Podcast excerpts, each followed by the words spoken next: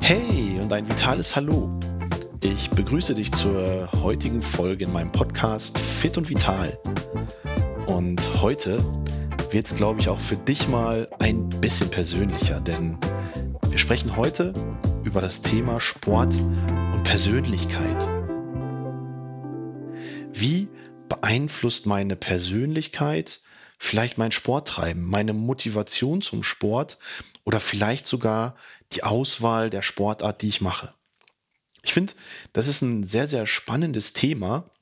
Und ich spreche über dieses Thema natürlich auch ganz, ganz viel mit meinen Studierenden, mit meinen Auszubildenden, beziehungsweise in ganz, ganz vielen Vorträgen und Fortbildungen, die ich für Trainerinnen und Trainer gebe.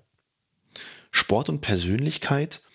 Was ist zuerst da? Entwickelt der Sport meine Persönlichkeit oder beeinflusst meine Persönlichkeit die Auswahl meines Sports? Ich denke, das ist eine so komplexe Fragestellung, dass ich vielleicht an der einen oder anderen Stelle heute nur in bestimmten Dingen anreißen kann. Aber die Persönlichkeit, die hat schon einen ziemlich großen Einfluss darauf, was ich für Sport betreibe und wie ich meinen Sport betreibe. Da geht es zunächst einmal darum, aus welcher Motivation heraus mache ich eigentlich Sport. Der Idealtyp für einen jeden Trainer ist ja der intrinsisch motivierte Sportler, der für sich weiß, dass wenn er trainiert, er bestimmte Prozesse des Fitseins, der Gesundheit, der Regeneration, der Prävention beeinflussen kann. Wenn ich trainiere, werde ich mittel- bis langfristig fit. Wenn ich mich gut ernähre, unterstütze ich damit meine Gesundheit. Wenn ich vielleicht mal am Wochenende ein bisschen tiefer ins Glas schaue, dann bin ich am Sonntag, am Montag vielleicht nicht so fit für meine Trainingseinheit. Dieser intrinsisch motivierte Typ, der das weiß, der kann eigentlich mehr oder weniger für sich gut alleine trainieren. Dann gibt es aber auch den, der von sich aus motiviert ist, aber nicht daran glaubt, dass Sport irgendetwas bringt. Dass Sport keine positiven Einflüsse auf Gesundheit, Fitness, äh, auf Regeneration und andere Themen hat. Das liegt natürlich auch so ein bisschen daran, dass wir das Problem im Sport haben, dass körperliche Anpassungen zunächst einmal Zeit brauchen. Das heißt, ich nehme nicht abends die Handel in die Hand und kriege dann direkt einen dicken Arm am nächsten Tag. Oder ich laufe irgendwie eine halbe Stunde unter dem Block und habe schon sofort zwei, drei Kilo abgenommen. Sport braucht Zeit. Und in unserem schnelllebigen Alltag haben wir häufig diese Zeit gar nicht. Und dann haben wir auch nicht die Geduld, uns damit auseinanderzusetzen und vielleicht auch mal ein bisschen abzuwarten, bis sich nach vielleicht ein paar Wochen erste Erfolge auch sichtbar und spürbar einstellen. Diese Menschen sind für einen Trainer aber sehr gut greifbar. Du brauchst äh, Instrumente, wo du Aha-Erlebnisse und Wow-Momente durch Sport schaffst. Das Gefühl, nach einer Trainingseinheit besser drauf zu sein als vorher, kann ich provozieren, kann ich dokumentieren und dann kann ich auch mit meinem Kunden, mit meinem Kursteilnehmer darüber sprechen. Und so, wenn du immer wieder so kleine Aha-Momente setzt, Dehnübungen zum Beispiel, nachdem du dich leichter fühlst, nachdem du dich lockerer fühlst, nachdem du vielleicht auch weniger Schmerzen hast, können solche Aha-Erlebnisse, solche Wow-Momente, solche Effekte provozieren und die kannst du sofort aufgreifen und kannst dann darüber sprechen und sagen, schau mal, es bringt ja doch was und bringt auch kurzfristig und sofort was. Und für die großen Dinge wie Abnehmen, Muskelaufbau und so, da müssen wir uns einfach ein bisschen mehr Zeit nehmen, aber das kriegen wir hin.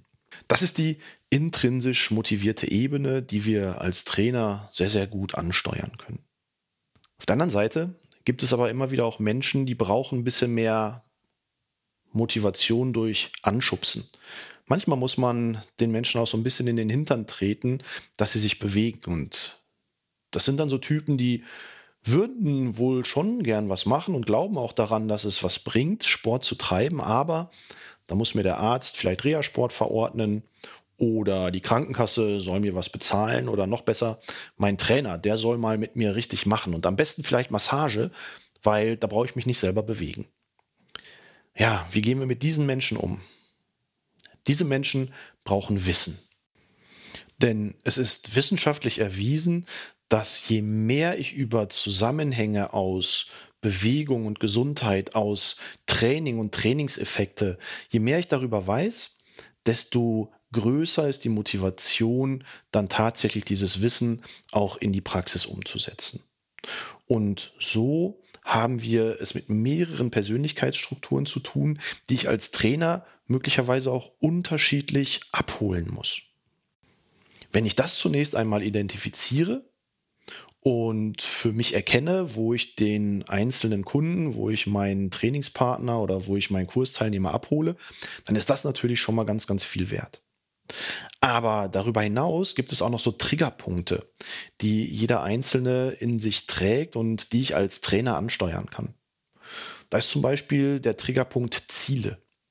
Wenn ich weiß, dass mein Kunde bestimmte Ziele verfolgt und diese Ziele für ihn ganz, ganz wichtig sind, abzunehmen, ein Marathon zu laufen, Muskeln aufzubauen, die Gesundheit äh, zu verbessern, die Fitness, die allgemeine zu steigern, dann kann ich auf diese Ziele einwirken.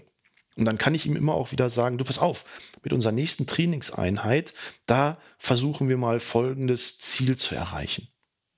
Zum Beispiel mit der nächsten Übung die Bauchmuskulatur zu kräftigen, die Wirbelsäule dadurch zu entlasten oder einen Waschbrettbauch zu erreichen.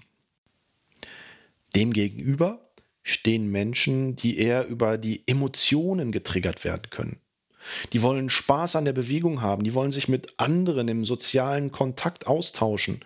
Die wollen vielleicht vor oder nach dem Training noch zusammensitzen und quatschen, Cappuccino trinken, sich einfach wohlfühlen und hinterher unter der Dusche ein gutes Gefühl haben. Auch diese Menschen können wir triggern, indem wir sagen, Mensch, fühl doch mal in dich hinein, wie fühlt sich das gerade für dich an, wenn du diese Übungen, dieses Training machst? Welche Muskeln arbeiten gerade? Und wird dir warm oder spürst du deinen Herzschlag? Das sind alles so kleine Anmerkungen, so kleine Anregungen, wie ich emotionsorientierte Sportler triggern kann. Naja, und dann gibt es noch den prozessorientierten Sportler. Der kommt jeden Mittwoch um 17.30 Uhr, parkt immer auf dem gleichen Parkplatz, geht in die Umkleide, sitzt immer auf der gleichen Bank, nimmt immer den Schrank 224 und macht seine Trainingsübungen in derselben Reihenfolge, in derselben Geschwindigkeit und liegt im Kursraum immer an der gleichen Stelle. Diese Menschen finden in den Prozessen Sicherheit. Sicherheit, nichts falsch zu machen, Sicherheit, sich nicht zu überfordern und Sicherheit für die Gesundheit, alles richtig zu machen. Dann kann es natürlich sein, dass dieser Prozess über Jahre aufrechterhalten bleibt.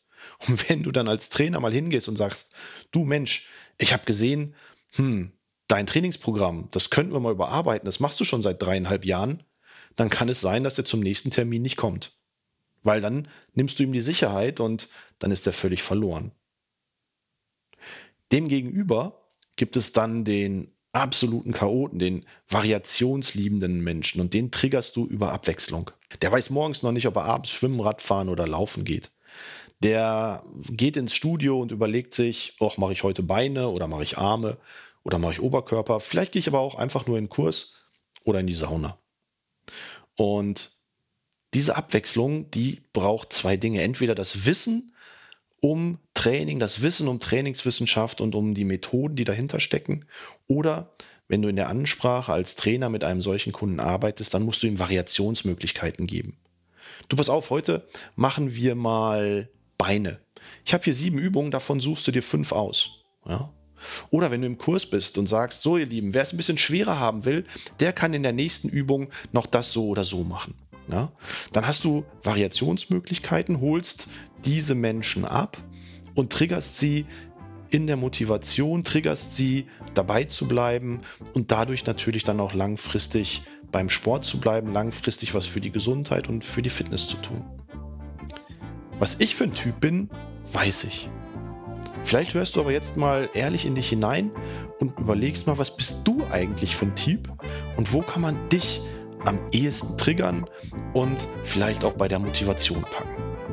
Ich bin sehr gespannt, wünsche dir dabei spannende Erfahrungen und Erlebnisse und alles Gute, dein Christian Kunert.